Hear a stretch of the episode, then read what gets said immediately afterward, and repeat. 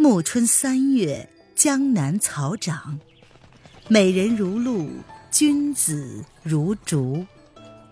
欢迎收听《青崖白鹿记》，作者沈英英，演播微凉，后期制作艾兰。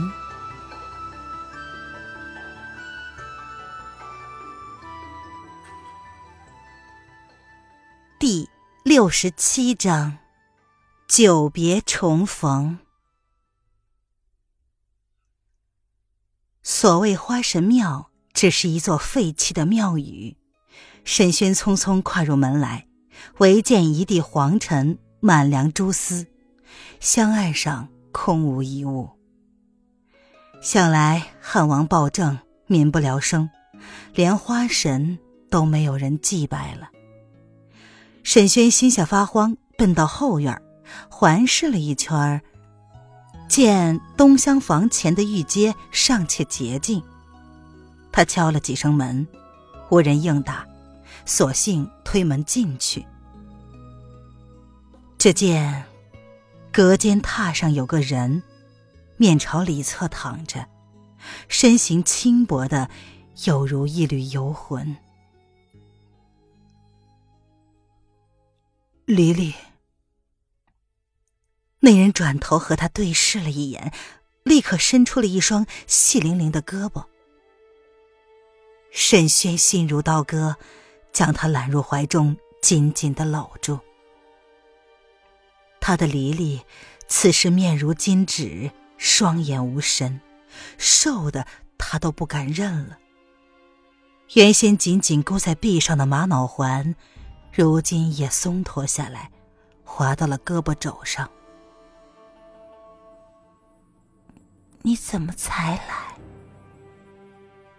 黎黎附在了沈轩的耳边，轻声的埋怨着。我我。沈轩勉强笑着。我我费了一些功夫，才遇见了谭台前辈和楼兄。你身上有刀剑伤，是不是和人打架了？姑姑和楼兄去清理沉香社，是不是你也去了？那都是小事。可惜我已经是废人，一些忙都帮不上，只能在这里躺着。沈轩心下一沉，顺手去试他的脉。果然十分细弱，天性还不是绝症之相。别怕，姑姑治了我一年，如今尸毒压制住了，已经没有性命之忧，就是病后虚弱而已。黎黎无声的笑了笑。谭台前辈是如何给你解毒的？沈轩忙问。你也想不到吧？就是巫山的金盔银甲呀。那时我没有吃金盔银甲的解药，身上还有毒质潜伏。正是这种毒质和尸毒相抗衡，让我一时未死。遇见了姑姑，她见我和她形容相似，就把我带去了巫山。但是这两种毒都十分厉害。我虽然死不了，却总是昏迷不醒。姑姑只好用自己的功力为我疗伤，足足耗费了一年，才将尸毒压制下来。嗯，至于金盔银甲，本来就是巫山的毒药，姑姑那里解药是现成的。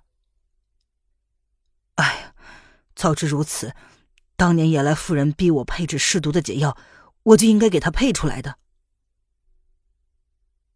真的一点法子都没有吗？原是没什么法子的，不过既然你说金盔银甲可以与尸毒抗衡，那就还是有些思路的。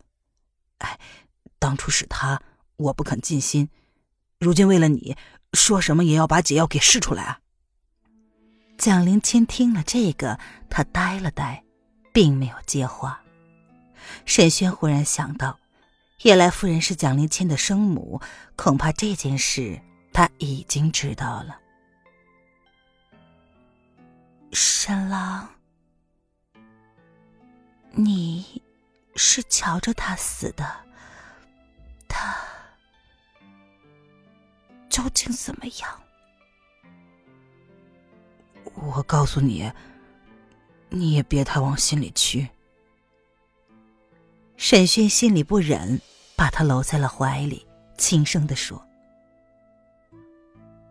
他知道了你是他的女儿，然后才死的。”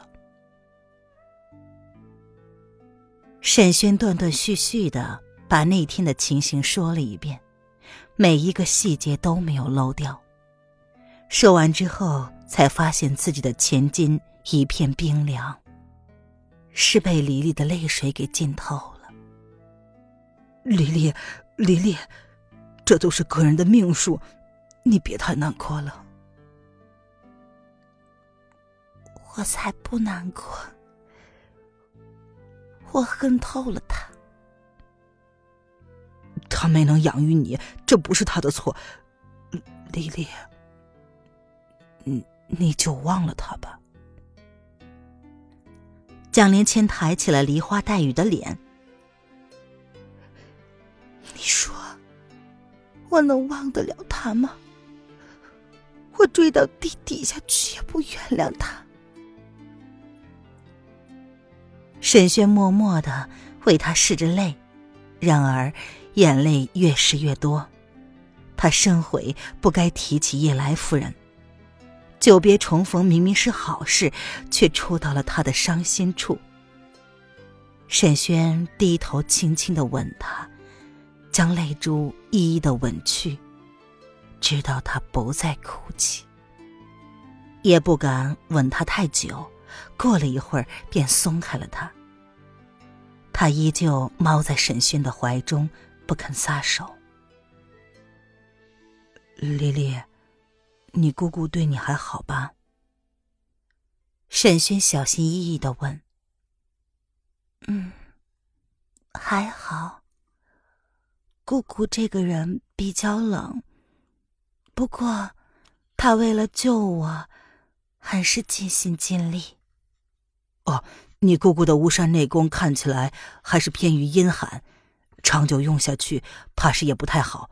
我已经练成江海不息舟了，原来的吐血之症也好了。这套内功中正和煦，有强身健体的功效。将来我替你行功，一定能治好你的。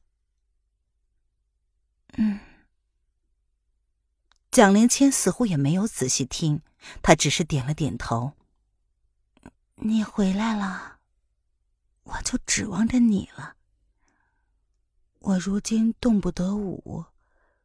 已经是废人一个，将来我可就只有你了。他说了两遍，已经是废人。沈轩听着心酸，想他当年行走江湖，轻如燕子，快如风刃，从绝壁上一跃而下，何等的轻巧伶俐；在水上踏步而行，又是何等的飘飘欲仙。你还有我呢，我可是神医，什么样的人都治得好。头一次听沈轩如此自夸，黎黎轻轻的笑了一下。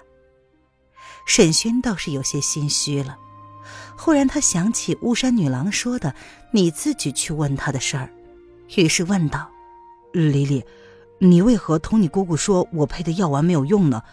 当年不是明明治好了你的失忆症吗？”蒋灵谦忽然松开他，翻身向壁。沈轩不解，又去拉他。良久，他才低声的说：“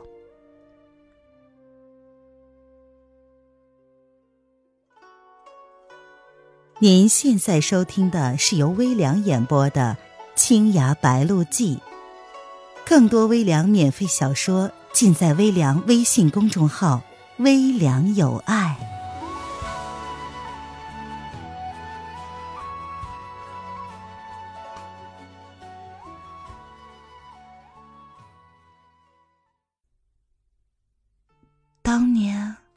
我并没有失忆，都是装的。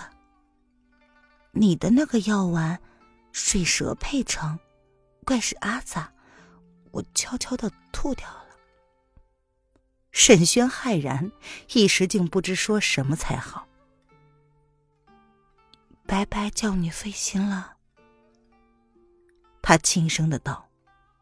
沈轩有些哭笑不得了，然后问：“那你为何？”起先刚醒来的时候，有些懵懂不明。想来水中的孟婆柳确实是有毒的。可是我不过是略略的呛了一些水，过了两三天，自然就清醒了。继续装病，是怕你们赶走我。当年下山之后，在江湖上游荡，不觉其乐，只觉其苦。人人都是坏心眼儿，唯有葫芦湾的你家是我最喜欢的地方，我不想走。啊，不过后来钱塘府的人找到你这里，我被他们看见了，怕泄露行迹牵连到你们，就慌忙的跟着钱九走了。到了钱九那里，又想脱身，自然还得继续装病。这是何苦啊？当年你直接说想住下来，我也一定是留你的。哼，那时你眼里只有秀阿姐。听他提到了岳秀宁，沈轩一时茫然。后来，发现你竟然跑去了中山五级。我真是高兴死了，可是你，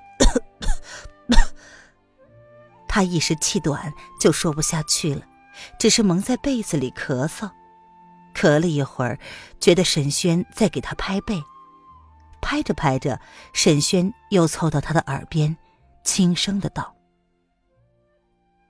那时节，和你躲在金陵养伤练功，我也是快活的很，不想和你分开。”将来不用躲着谁了，我们光明正大的回葫芦湾去住着。回葫芦湾住着。蒋灵谦渐渐的平了气，他问：“就我们两个吗？”沈轩故意说：“倒也不是。”蒋灵谦马上沉下脸来：“孩子总是要生几个的。”蒋灵谦气得拧起了沈轩的胳膊，他也不躲避，任他去拧。蒋灵谦的手指没有半分力气，拧在身上，只像是被小兽踩了一脚。沈轩有些忧伤的想：黎丽如今虚弱至死，怕是生养孩子也会要了他的性命。不过只要他活着，一切都会慢慢好起来的。闹了一会儿，蒋灵谦原本苍白的面孔，慢慢的泛起了血色，精神似乎也好了一些。他说：“我躺乏了，你把我扶起来走走。来了这里两日了，还没有拜过前面的花神呢。”沈轩将他一直抱到前殿台阶上，倚着廊柱坐着。自己奔进去，扫了一块干净的地面，揭去了蛛网，收拾了香案，才把他抱进了殿中。哎，这地方怎么了？香也没有一根。蒋灵谦四顾的道：“好像香炉都被人拿走了。”沈轩想了想，摸出随身的荷包。倒是还有几颗香丸，出门捡了一块瓦片，搁在了岸上，全做香炉。没有香灰，香丸被明火点燃，疏忽一下变得漆黑。哎，罢了，神仙不会怪罪吧？沈轩自言自语道：“那个花神一身的尘土，七色剥落，就连眼珠子都失去了。”蒋灵谦勉力的跪在蒲团上，口中念念有词，对着这泥塑土偶祈祷，他的神色极为认真。沈轩跪在一边细听，他念的却只是一首旧谣：“一愿郎君千岁，二愿妾身常见，三愿如同梁上燕，岁岁常相见。”却说，巫山女与娄迪飞双双的往城北的鸡鸣驿站走去，正遇上了无双、青梅陪着汤氏母子。娄迪飞看见无双，便想起来了，汪小山的尸身还在火海之中，恐怕只能与黄琼枝一起化为灰烬了。无双却是问：“娄君，我表兄呢？”娄迪飞说。哦，呃，他去接蒋娘子了，叫我过来接应，将你们送到北边去。无双何等的敏锐，见沈轩不来，心中早有猜疑，当下面色惨然。青梅却是不解，她直接问道：“汪小山呢？他出来没有？”娄迪飞垂首道：“呃，沉香社已经完败了。”无双拽了拽青梅。摇头示意他不要再问，主婢二人默默的退在了一旁。却是玉兰子不知怎的听见了“蒋娘子”三个字儿，于是他问道：“蒋灵谦失踪年余，都说他被叶来夫人害死了，怎么他也来了？”娄迪飞正欲说些什么，却见巫山女郎走了过来，她开言道：“玉师姐，你离开师门已久。”我本来也不想找你，不过为了蒋娘子的事儿，我们还得谈一谈。玉兰子听他叫自己师姐，不由得一激灵。只见巫山女郎亮出了万间的香王环，以示掌门的身份。你，你要做什么？玉兰子问。你是掌门师妹，就该知道我早已经被逐出师门了。现在是罗浮山的人。巫山的号令，我是不会听的了。啊，师姐莫慌。巫山女郎微笑着说：“当年大师兄为了让你减罪，自愿毁掉一双腿，终身囚禁在荒岛之上。师傅也说了，看在大师兄心诚的份上，不再追究你。我奉了师傅一命，自然也不会为了门中的旧账而为难你。”说要和师姐谈一谈，也不过是些许私事，请师姐行个方便罢了。玉兰子虽然嘴硬，面对掌门师妹不心慌那是不可能的，只是道：“师妹，请讲。”巫山女郎道：“啊，师姐有所不知，蒋娘子是我俗家晚辈，她自幼父母俱亡。”如今外祖父也过世了，所以她的事情想来我也说得上话。当年他在黄鹤楼闹的事，我有所耳闻。终归蒲柳之姿难配君子，还请师姐做主，退了婚吧。玉兰子听闻蒋灵谦还活着，怕汤姆龙再度起义，几乎犯了头疼。听闻巫山女郎要退婚。那是求之不得，忙道：“啊，这个容易，待我回罗浮山，就找出当年的婚书与庚帖，派人送给师妹。哎，送给我也不必了，我终年漂泊在外，你也找不到我的人。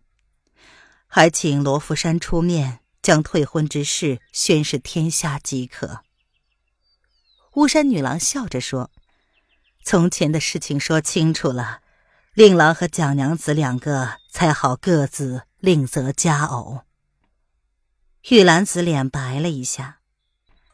当初蒋灵谦黄鹤楼婚礼上拒婚，声称心有所属，令罗福汤氏颜面丧尽，退婚倒也是情理之中。只是当年罗福汤氏显赫一时，退个婚也不算什么。而今汤氏遭逢大难，而沈轩却声名鹊起，这时候退婚还要宣示天下，几乎等于承认汤慕龙不如人，不配娶蒋灵谦。玉兰子心疼儿子，尤其想着汤姆龙如今一蹶不振，还破了相貌，他如何应得下来？师姐以为如何？巫山女郎追问道。玉兰子只是不语。这是应当的。汤姆龙忽然插话道：“晚上回家之后即刻办理此事，请前辈放心。”巫山女郎满意的笑了笑。玉兰子知道那儿子没办法，只得长叹一声，然后道：“唉，掌门师妹还有别的吩咐吗？若无他事，我们母子这就告辞了。”巫山女郎微一踟蹰，却看看娄迪飞。娄迪飞的目光一直交在汤氏母子身上，此时却是一言不发。巫山女郎遂道：“那便告辞吧。”无双主仆在一旁瑟瑟不语。玉兰子看了看他们，又道：“我家娘子要北回君山吧？我们同路。”不妨一起走着，彼此照应则个。前边既有我家的人接应，车马都是现成的。无双与青梅正在失魂落魄之中，并不知前路何在，径自随他们去了。亲爱的听众朋友，本集播讲完毕，感谢您的收听。